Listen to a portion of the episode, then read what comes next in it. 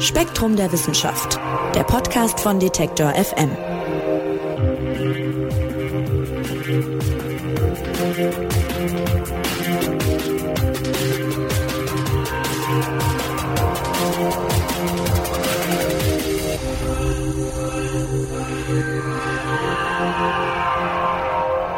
Hallo und herzlich willkommen zum neuen Spektrum Podcast. Mein Name ist Marc Zimmer, schön, dass ihr wieder dabei seid. Wir sprechen heute über Evolution und über Charles Darwin, den Begründer der Evolutionstheorie. Das aktuelle Spektrum Magazin, das gibt's ab sofort überall im Handel und natürlich auch online zu kaufen und das widmet sich diesem großen Forscher, nämlich in einer dreiteiligen Serie. Darwins Erbe heißt die und genau über dieses Erbe wollen wir sprechen und zwar mit Spektrum Redakteur Frank Schubert. Hallo Frank. Hallo Marc. Ja, Darwins Evolutionstheorie, die ist ja jetzt, das wusste ich nicht aus dem Kopf, musste ich nachgucken, aber schon so ungefähr 160 Jahre alt. 1858 hat er nämlich sein berühmtestes Werk rausgebracht, On the Origin of Species by Means of Natural Selection. Natürliche Selektion hat man jetzt gerade schon rausgehört, steckt da im Titel. Und die Theorie wird ja auch oft fälschlicherweise so ein bisschen darauf verkürzt. Also auf dieses, das kennt glaube ich jeder Survival of the Fittest. Aber vielleicht kannst du uns kurz zu Beginn nochmal so die wichtigsten Grundpfeiler von Darwins Evolutionstheorie skizzieren. Ja, genau, dieses Survival of the Fittest, ähm, das hast du ja gerade schon erwähnt. Da, ähm, das ist immer so ein bisschen schade, dass diese Darwinsche Theorie darauf verkürzt wird, weil das auch nicht stimmt eigentlich. Also dieser Begriff Survival of the Fittest, ähm, der stammt ursprünglich gar nicht von Darwin, sondern vom Sozialphilosophen Herbert Spencer. Und Spencer hatte den Begriff ursprünglich benutzt in der Bedeutung Überleben der passendsten, also die sozusagen diejenigen, die am besten an äußere Einwirkungen angepasst sind. Darwin selbst hat den Begriff erst später übernommen. Also in den ersten Auflagen seines äh, Buchs war dieser Begriff noch gar nicht enthalten. Erst ab der fünften Auflage. Und Darwin hat ihn auch nur übernommen, um seinen Begriff der natürlichen Selektion zu ergänzen, um eben auszudrücken, ähm, dass es um einen Anpassungsgrad an die Umwelt geht, ähm, also im Sinne der Fähigkeit zu überleben und Nachkommen in die Welt zu setzen. Und das war eben nicht gemeint, ähm, äh, im, im, Sinne von Stärke oder Fitness oder so. Das wird äh, leider häufig missverstanden. Genau, also fittest ist nicht der Stärkste, sondern sozusagen der, der sich am besten anpassen kann. Und wenn wir schon gerade geklärt haben, dass das so ein bisschen ein Missverständnis ist, dass es häufig bei Darwin gibt, kannst du ja vielleicht nochmal so die Grundpfeiler der Theorie ein bisschen erklären. Ja, die Grundpfeiler, ähm, die lauten, also die Grundannahmen und das, was man daraus ableitet. Ähm, also erstens hat Darwin vorausgesetzt, dass Lebewesen mehr Nachkommen erzeugen, als ähm, angesichts begrenzter Ressourcen überleben können. Denn Ressourcen, also zum Beispiel Nahrungsangebot oder Angebot äh, von Lebensraum oder sowas, sind ja meistens begrenzt. Und Lebewesen erzeugen, wie gesagt, in der Regel mehr Nachkommen, als bei den vorhandenen Ressourcen überleben können. Äh, daraus folgt also ein Kampf ums Dasein, hat er postuliert. Und in diesem Kampf ums Dasein sind nicht alle Individuen gleich, sondern die unterscheiden sich geringfügig untereinander in ihren Merkmalen. Das ist die sogenannte Variation. Und äh, diese geringfügig sich unterscheidenden Merkmale äh, vererben die Lebewesen auch ihren Nachkommen. Das ist eine weitere Annahme dieser Theorie. Und daraus folgt, dass äh, also solche Lebewesen, die also, äh, vorteilhafte Merkmale haben, also die mit diesen, mit ihren Merkmalen sozusagen besser überleben können oder mehr Nachkommen in die Welt setzen können, die haben mehr Fortpflanzungs- und Überlebenserfolg und werden dadurch äh, natürlich ausgewählt. Das ist diese natürliche Selektion oder natürliche Zuchtwahl. Und daraus folgt, wenn man so eine Population von Lebewesen hat, dann passt sie sich im Laufe der Zeit eben an die äh, vorherrschenden Umweltbedingungen an. Und wenn sich die Umweltbedingungen ändern, dann führt das auch zu neuen Anpassungen und dazu, dass sich die Population verändert. Und das bedeutet wiederum, dass Arten also nicht unveränderlich bleiben bis in alle Ewigkeit, sondern dass sie abändern. Das ist sozusagen die zentrale, die wichtigste Erkenntnis eigentlich aus Darwins Theorie. Arten bleiben nicht gleich, sondern sie ändern ab. Und ähm, die heute existierenden Arten stammen von gemeinsamen Vorfahren ab. Das folgt auch daraus. Mhm. Vielleicht mal eine blöde Frage vorneweg. Es ist immer von Evolutionstheorie die Rede, aber für mich als Laien würde ich denken, das ist doch längst alles gesichert und keine Theorie im klassischen Sinne, oder?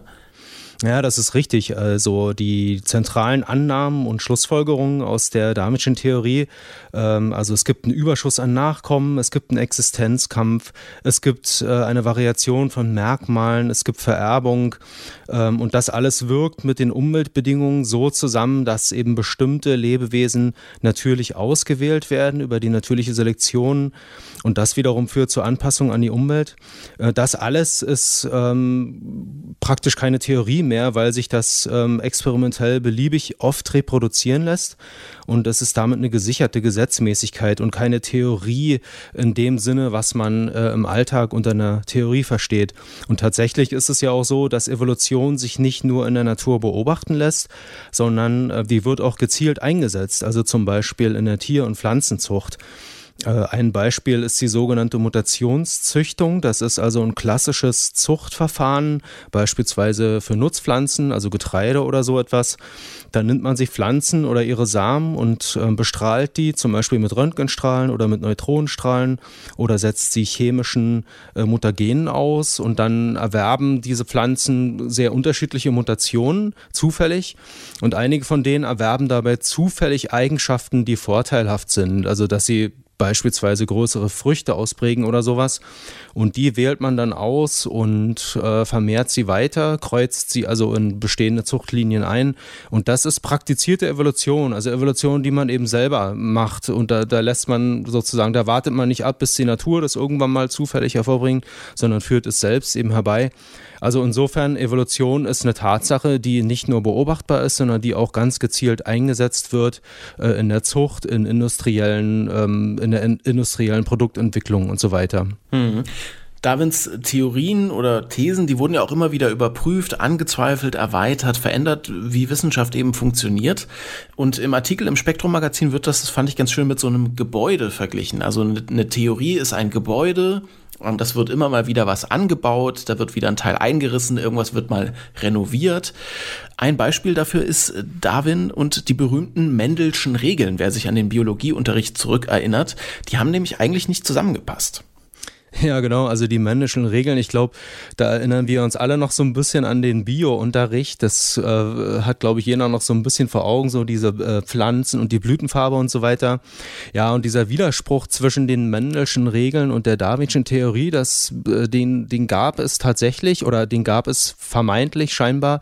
Das ist aber ein bisschen kompliziert. Also da muss man ein bisschen ausholen. Diese männlichen Regeln, die beschreiben Vererbungsvorgänge äh, von Merkmalen, allerdings allerdings nur unter ganz bestimmten Umständen, nämlich nur dann, wenn diese Merkmale nur von einer Erbanlage bestimmt werden. Das ist die sogenannte monogene Vererbung und sie beschreiben auch das nur für Lebewesen, bei deren Fortpflanzung diploide und haploide Stadien abwechseln. Das ist ein bisschen kompliziert, es bezieht sich auf die Chromosomensätze. Also jedenfalls Mendel hatte Versuche gemacht mit Pflanzen und hatte eben äh, untersucht, wie die ihre Blütenfarbe auf ihre Nachkommen vererben. Und wenn äh, diese Pflanzen äh, eine Blütenfarbe haben, die von einer Erbanlage bestimmt werden, dann ergeben sich da so ganz gesetzmäßige Vererbungsvorgänge. Also sozusagen die, die Nachkommen, die prägen dann Blütenfarben aus in ganz bestimmten Zahlenverhältnissen, die man eben statistisch beschreibt beschreiben kann. Das ist sozusagen vorhersehbar, äh, vorherbestimmbar und auch äh, beschreibbar. Und diese Versuche haben belegt, dass es Erbfaktoren gibt, die also auf nachvollziehbare Weise miteinander wechselwirken, was sich eben auch mathematisch, statistisch beschreiben lässt. Und sie haben, das ist ganz wichtig, Hinweise darauf geliefert, ähm, dass Pflanzen nicht nur jeweils einen Erbfaktor haben, sondern dass sie diesen Erbfaktor jeweils in zweifacher Ausfertigung besitzen. Also von jedem Elter eins, also einen vom Vater, einen von der Mutter. Das war ein ganz wichtiger Hinweis sozusagen auf Vererbungsvorgänge. Aber in diesen Versuchen hat sich gezeigt, dass dieses Merkmal, was da untersucht wurde, also die Blütenfarbe, dass das immer nur in bestimmten Ausprägungen entsteht. Also immer nur die eine Blütenfarbe oder immer nur die andere. Das heißt, die Unterschiede zwischen den Nachkommen, die waren immer diskret, also abgestuft sozusagen, und die waren immer groß. Und das schien der Darwinschen Theorie zu widersprechen, weil Darwin eben vorausgesetzt hat, dass sich die Lebewesen ähm, in beliebig kleinen äh, Nuancen voneinander unterscheiden. Also die Merkmale können beliebig fein variieren. Also äh, es gibt sehr geringfügige Variationen äh, von Merkmalen seiner Theorie zufolge. Und das schien diesen männlichen Versuchen zu widersprechen, bei denen sich immer große Unterschiede gezeigt hatten. Aber ähm, jetzt komme ich nochmal auf das zurück, was ich vorhin ge gesagt habe. Diese Mendelschen Regeln, die beziehen sich nur auf ganz bestimmte Vererbungsvorgänge, nämlich nur auf solche, wo eben immer nur ein Erbfaktor über das Merkmal entscheidet und das ist nicht die Regel. In aller Regel werden Körpermerkmale nicht nur von einer Erbanlage bestimmt, sondern von sehr vielen gleichzeitig. Das ist die sogenannte polygene Vererbung. Und wenn diese vielen Erbfaktoren miteinander zusammenwirken, dann ähm, ergeben sich daraus äh, praktisch beliebig kleine Variationen, äh, wie sich das Körpermerkmal ausprägen kann. Und auf diese Weise ist sozusagen die, die Darwinsche Theorie mit den männlichen Regeln zusammenzubringen.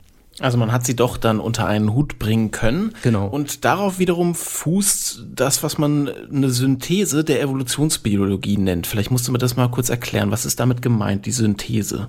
Ja, die sogenannte moderne Synthese, das ist ein Begriff, der hat sich in den 1940er Jahren etabliert und gemeint ist ein Theoriengebäude.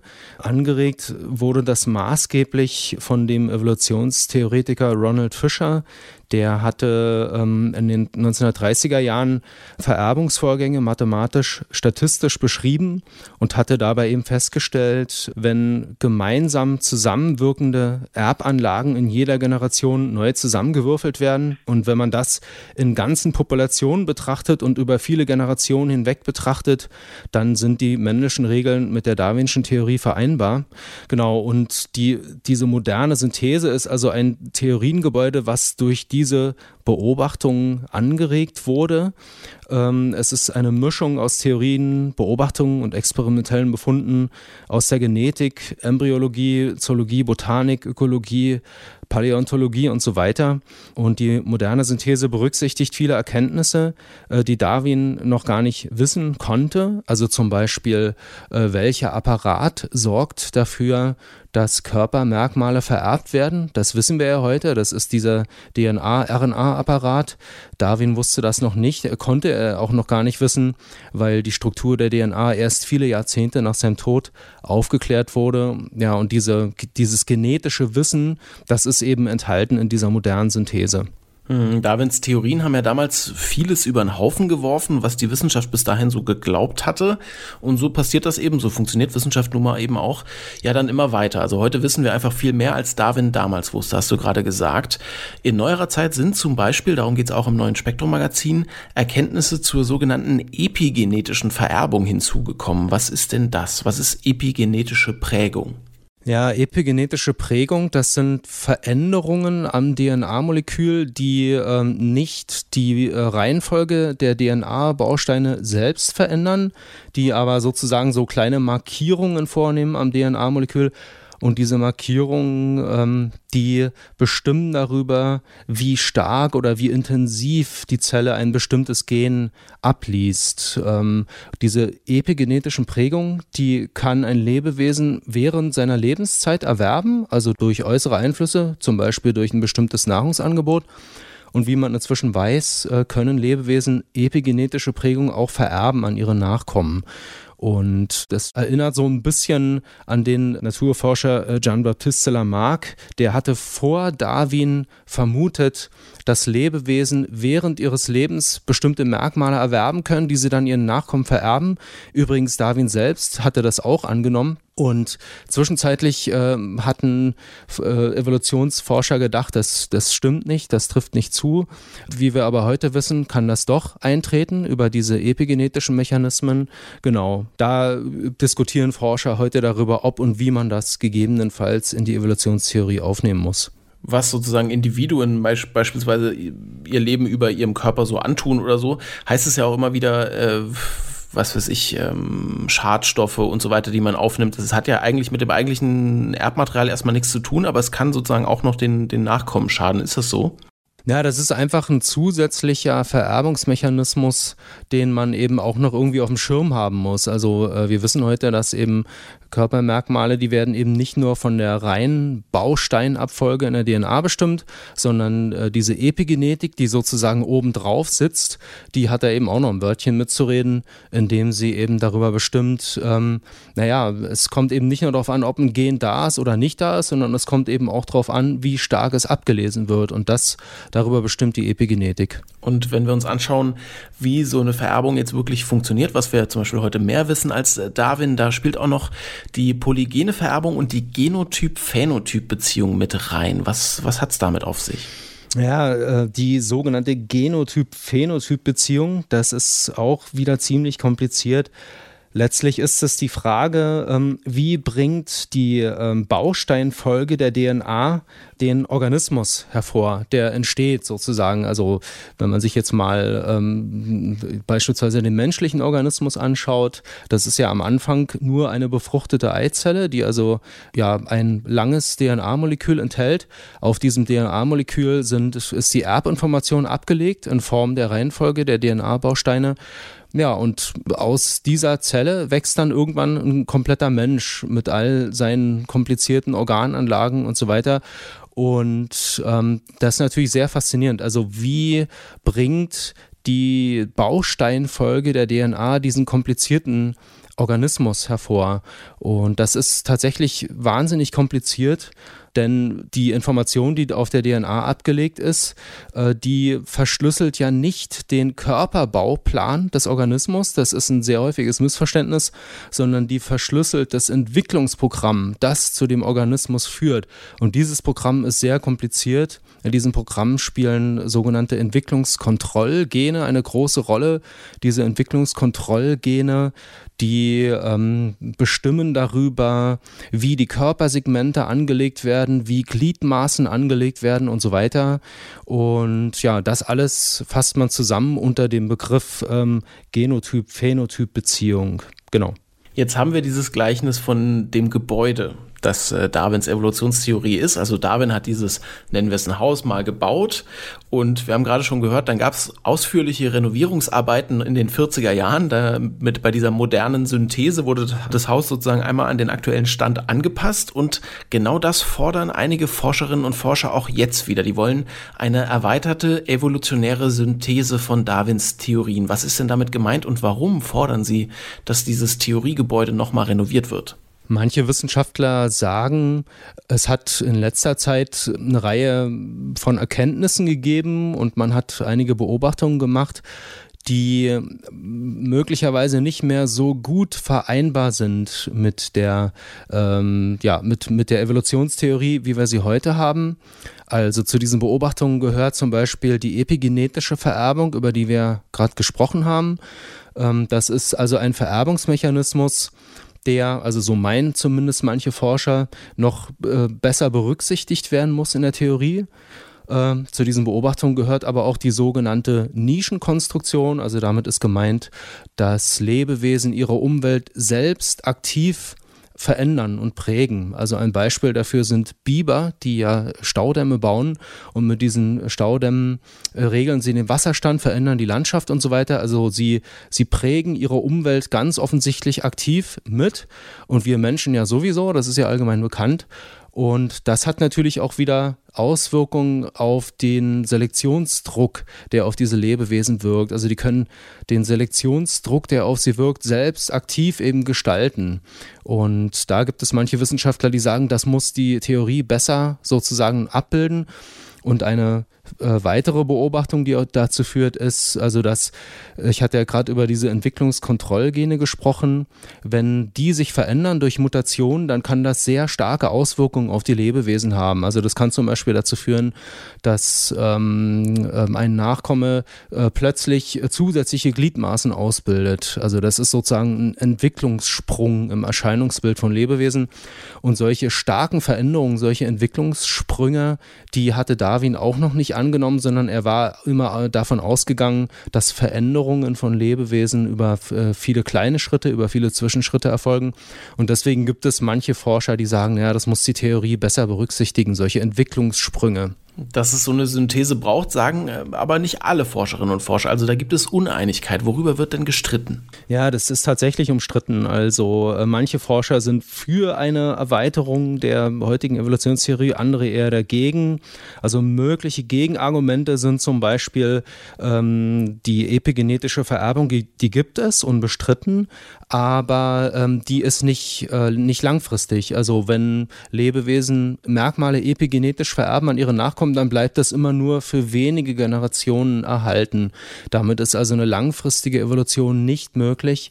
Deswegen muss man das wahrscheinlich auch nicht äh, in dem Maße berücksichtigen, wie man eben die genetische Vererbung über DNA und so weiter berücksichtigt. Und ein weiteres Gegenargument, äh, was sich jetzt auf diese Entwicklungssprünge bezieht, ist, wenn Entwicklungskontrollgene mutieren und das eben so starke, sprunghafte Auswirkungen auf die Nachkommen hat. Entwicklungskontrollgene kontrollieren ja sozusagen ähm, die Entwicklung sehr stark und wenn die mutieren, dann hat das meist so viele Folgen gleichzeitig, dass sich das fast immer negativ äh, auswirkt auf die Lebewesen und ihre Nachkommen und ähm, deswegen muss man das wahrscheinlich auch nicht so stark berücksichtigen in der Evolutionstheorie, weil es eben wahrscheinlich doch eher selten dazu kommt, dass also sprunghaft neue ähm, Phänotypen auftauchen, die sozusagen äh, die Evolution grundlegend verändern. Also das ist umstritten, vieles weiß man auch noch nicht dabei, ähm, aber genau um diese Diskussion geht es auch ähm, in Spektrum der Wissenschaft. Und genau, weil es so viele offene Fragen auch noch gibt zum Thema Evolutionstheorie, also nennt ihr auch im Artikel noch ganz viele für andere, ne? Also woher kommt die Variation? Wie wirken sich ökologische Faktoren zum Beispiel auch auf die Artbildung aus? Wenn man das jetzt mal alles nimmt und sich anguckt, Darwins Schriften von damals äh, und das, was man heute weiß, hat er denn in den meisten Dingen recht behalten? Ja, ist eine gute Frage. Ähm, also zunächst erstmal wollte ich nochmal betonen, dass diese Theorie, die ist ja nicht nur von Darwin selbst, also er war nicht der Einzige, der darüber nachgedacht hat, sondern man muss hier unbedingt auch den Naturforscher Alfred Russel Wallace nennen, der mit Darwin gemeinsam eben auch gearbeitet hat. Die beiden haben ja gemeinsam auch ihre Ergebnisse äh, verlesen lassen. Deswegen muss man den Wallace hier eigentlich auch immer mitnennen. Und dieses Theoriengebäude von den beiden, das konnte natürlich noch gar nicht vollständig sein, weil die zu ihrer Zeit vieles noch gar nicht wissen konnten. Also die kannten zum Beispiel nicht den molekularen Mechanismus der Vererbung. Das wurde erst viele Jahrzehnte später aufgeklärt. Die Zelltheorie steckte damals noch in den Kinderschuhen. Die Molekularbiologie gab es praktisch noch nicht. Und Darwin hatte zum Beispiel auch gar keine brauchbare Definition des Artbegriffs und deshalb konnte er auch gar keine fundierte Artbildungstheorie aufstellen. Hinzu kommt, dass die Fossilien, die man damals kannte, also damals waren ja lange nicht so viele Fossilfunde bekannt wie heute, also der Fossilbefund war viel lückenhafter, als er es heute ist. Und es gab auch natürlich noch nicht die mathematischen Modelle und die Populationsgenetik, die es heute gibt. Also lange Rede, kurzer Sinn. Darwin und Wallace konnten vieles noch gar nicht wissen. Ähm, und deswegen musste ihre Theorie selbstverständlich auch äh, in vielen Punkten unvollständig sein. Aber ähm, es zeigt sich immer wieder, dass die Grundpfeiler dieser Theorie erstaunlich stabil sind und sich eigentlich bis heute immer wieder bestätigen.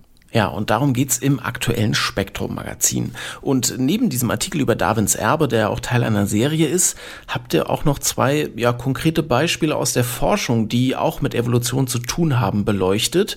Zum einen habt ihr ein sehr interessantes Interview gemacht, Frank, mit dem Paläogenetiker Svante Pääbo. Der arbeitet am Leipziger Max-Planck-Institut für evolutionäre Anthropologie und ist sowas wie der Begründer seines Fachs, könnte man sagen. Und äh, Pääbo hat das Erbgut des berühmten Neandertalers entschlüsselt und dabei herausgefunden, dass wir alle noch Gene vom Neandertaler in uns drin tragen. Und, und das ist wirklich ein bisschen verrückt, als ich das gelesen habe, dachte ich, das kann doch nicht sein Ernst sein. Der hat letztes Jahr was rausgefunden, was der Neandertaler und seine Gene mit Corona zu tun haben. Ja, das ist äh, tatsächlich ein bisschen verrückt. Also ähm, er hat festgestellt, dass Personen, die auf Chromosom 3 einen bestimmten Abschnitt haben, also einen Abschnitt von etwa 50.000 Bahnpaaren, die haben ein rund äh, doppelt so hohes Risiko für einen schweren äh, Verlauf von Covid-19. Und dieser Abschnitt, der stammt also tatsächlich von Neandertalern. Der ist seit 50.000 bis 70.000 Jahren im Erbgut des modernen Menschen. Also damals hat es äh, anscheinend eine Vermischung gegeben, eben von modernen Menschen und Neandertalern. Und dabei ist eben dieser Abschnitt in unser Erbgut gekommen oder in das Erbgut unserer Vorfahren, besser gesagt. Ja, ähm, welche Funktion dieser Abschnitt hat, diese Sequenz hat, weiß man aber nicht. Also diese die Sequenz von 50.000 Basenpaaren, die ist in Südasien sehr häufig. Also dort bis zu 60 Prozent der Bevölkerung haben sie dort. Also das deutet darauf hin, dass sie dort evolutionär irgendwie von Vorteil war. Vielleicht hat sie dort vor irgendwelchen Krankheiten geschützt. In Europa ist sie weniger verbreitet. Hier haben sie nur 16 Prozent der Bevölkerung und in Ostasien fehlt sie ganz. Ähm, genau, also man, man weiß nicht genau, wofür diese Sequenz da war, welche Funktion sie mal hatte, ob sie überhaupt jemals eine Funktion hatte. Aber heute führt sie jedenfalls dazu, dass die Menschen, die sie ähm, tragen in ihrem Erbgut, dass die ein deutlich höheres äh, Risiko für einen schweren Covid-Verlauf haben. Ja, das ganze Interview gibt's im aktuellen Spektrum-Magazin, kann ich sehr empfehlen, sehr interessant. Genau wie ein anderer Artikel, auf den wir ganz zum Schluss noch kurz eingehen wollen. Da geht's um Evolution und um unsere Hände. Die sind ja, das weiß jeder, wirklich ein unfassbar ausgeklügeltes Werkzeug, was man damit alles machen kann. Ich erinnere nur mal irgendwie ans Klavierspielen und so weiter oder irgendwelche feinmechanischen Sachen. Und lange war unklar, wo sich diese Hände her entwickelt haben. Unsere Vorfahren, die kommen ja aus dem Wasser. Annahme liegt also nahe, die könnten sich aus deren Flossen entwickelt haben. Und da hat jetzt vor ein paar Jahren ein neu entdecktes Fossil endlich Aufschluss gegeben. Was ist denn das Ergebnis, Frank? Ja, genau. Also wir sind ja biologisch gesehen alle Knochenfische. Also wir, sehen uns zwar nicht so, aber biologisch gesehen, äh, taxonomisch gehören wir zu den Knochenfischen. Äh, unsere Vorfahren sind also irgendwann mal im Devon aus dem Wasser gekommen und an Land gegangen. Und die Hände, die wir haben, die haben sich entwickelt ähm, aus Knochen in den Flossen urzeitlicher Fische. Wie genau das aber passiert ist, äh, vonstatten gegangen ist, das ist sehr schwer zu rekonstruieren, weil es natürlich lange her ist und weil die, äh, die Tiere, die damals gelebt haben, eben heute nicht mehr leben. Ähm, und lange fehlte es an hinreichend vollständigen Fossilien, also von Übergangsformen zwischen wasserlebenden Fischen und, und vierbeinigen Landtieren. Und in dem Artikel, ähm, auf den du da abhebst, da ist beschrieben, wie ein Fossil, das also im letzten Jahr beschrieben wurde von Forschern, diese Wissenslücke nun weitgehend geschlossen hat. Also das, das ist ein vollständiges Skelett von einem 375 Millionen Jahre alten Fisch. Der lebte also genau in der Zeit, als äh, der Landgang der Wirbeltiere stattgefunden hat, also als unsere Vorfahren aus dem Wasser gestiegen sind sozusagen. Und in diesem Skelett, was sich erhalten hat, in dessen Flossen sind Knochen erhalten, die unseren Fingerknochen vergleichbar sind. Und das deutet eben darauf hin, dass sich die Finger oder die Anlagen der Finger sich bereits äh, teilweise entwickelt hatten, bevor die ersten Wirbeltiere ans Land gegangen sind. Aber die genauen Entwicklungsvorgänge sind sehr kompliziert, denn die Fischflosse ist ja ganz anders aufgebaut, logischerweise, als unsere Hand. Und bei diesem Übergang von, von der Flosse zur Hand, da äh, mussten sich also äh, alle möglichen Strukturen umformen und so weiter. Und, und wie genau das äh, passiert ist, das äh, ist schwer beschreibbar, aber genau darum geht es in dem Artikel. Hm. Einen Rundumschlag zur Evolutionstheorie könnte man sagen, macht er im aktuellen äh, Spektrum-Magazin. Genau. Ja. Darwins Theorien, die be beschäftigen die Wissenschaft noch heute, wie wir gesehen haben. Und immer wieder gibt's auch neue Erkenntnisse, die eben diese alten Theorien bestätigen, ergänzen oder in manchen Punkten dann auch mal dafür sorgen, dass wir Teile davon zumindest hinterfragen müssen. Das aktuelle Spektrum-Magazin mit all dem und noch viel mehr gibt's ab sofort im Handel und online zu kaufen. Darin also drei ausführliche Artikel zum Thema Evolution, die wir jetzt hier angeschnitten haben. Und und natürlich noch viele ganz andere spannende Themen aus der Welt der Wissenschaft. Ich sage jetzt erstmal vielen Dank, lieber Frank, fürs Erklären. Ja, danke von mir. Und das war es vom Spektrum Podcast in dieser Woche. Gerne auch kommende Woche wieder reinhören. Gerne diesen Podcast abonnieren. Mein Name ist Marc Zimmer und ich sage Tschüss und macht's gut. Spektrum der Wissenschaft, der Podcast von Detektor FM.